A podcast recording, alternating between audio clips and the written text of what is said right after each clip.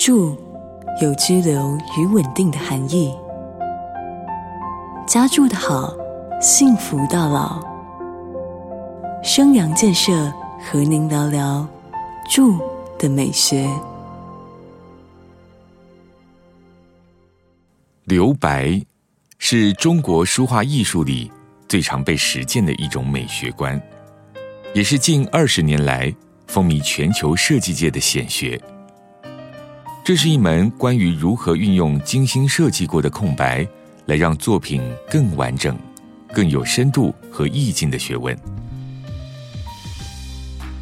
在建筑设计、室内设计或软装设计上，留白的应用。刻意摒弃了复杂多余的装饰，不但不会流于单调，反而让空间更能显出纯粹、带有诗意的质感。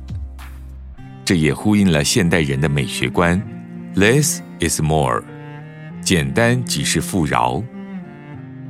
生活各方面的富有余裕、游刃有余，不是靠叠加、囤积、填满来彰显。反而是靠减法、退让来表达。在建筑设计上，动态与静态的呼应、视觉动线的引导、反转、提位、衬托、喘息等等美学效果，都是留白能创造的。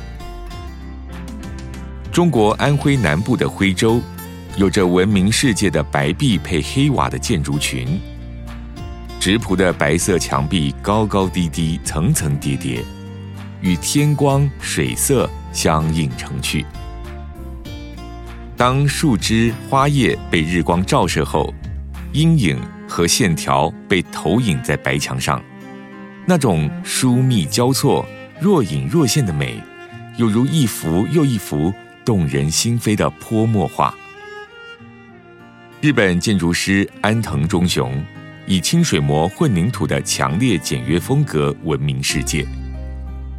他认为，建筑应该保持沉默，让光线与风来为建筑表达。二零一三年，他为时尚金童 Tom Ford 在美国新墨西哥州一块两万多英亩的土地上操刀设计，主建筑以非常简单的直线与棱角组合而成。安然的坐落在宁静的湖面上，清水模灰扑扑的墙体为主建筑留下了大量的空白。这些空白很自然的被周围焦红色的土壤、蓝色的天空、澄净的湖水以及屋内的灯光所填补，成为完整、绝美、令人醉心的杰作。在台湾。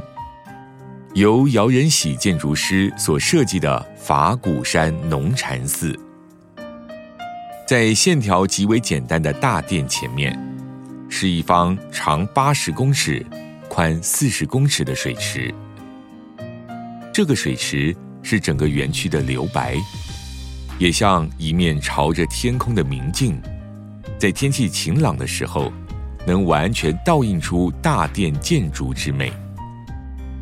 龙禅寺讲堂的墙体采用了清水模混凝土的工法，简朴素雅，没有多余的装饰，呈现出不执着于表象，清清静静，回归本来面目的深意。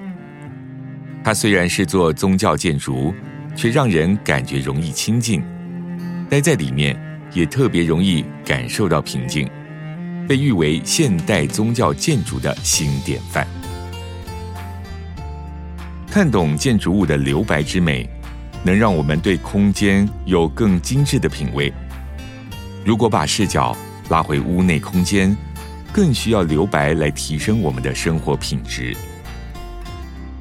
意大利建筑师维克多·瓦西列夫在受访时曾说：“作为一个建筑师，最大的挑战就是说服我的客户，屋子的自由空间是最珍贵的。”它给你呼吸的可能。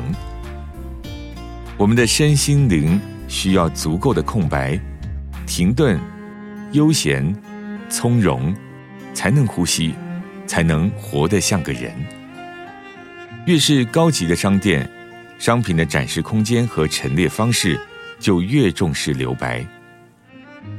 比如，国际级的精品店、服饰店，留白的设计让整个空间感显得更奢华大气，也更能呈现出店内精品的价值与质感。居家空间也是如此，回归生活的本质。当空间的基本功能都已具备之后，适当的留白也能带来干净简洁的高级感。主角可能是刻意留下的一面素色墙壁，可能是特别腾出的一扇没有任何东西遮挡的窗户，设置一张干干净净的大长桌，甚至只是少放一个柜子所让出来的角落。这些主角虽然静默不语。却会在无形中引导我们思考，其他配角要怎么摆放，才能与他们相得益彰，在有和无、取和舍之间，感悟到更高的美学意境。在物质生活上，加法是本能，减法是智慧。减法生活，并不是舍掉对物质的依恋。而是重新建立一套符合精品级生活的价值观，以更进阶的美学品味，淬炼出游刃有余的质感生活。空间上的留白，是实践精品级生活的第一步。当视觉负担被卸掉之后，心境也会变得豁然开朗，内在慢慢进入安定、优雅、不焦虑的状态。如此一来。便更有余裕去吸引、去创造生命里的美好与丰盛。最好的建筑总是能让人停下脚步。生阳建设是美好建筑的实践家。住的美学由生阳建设赞助直播。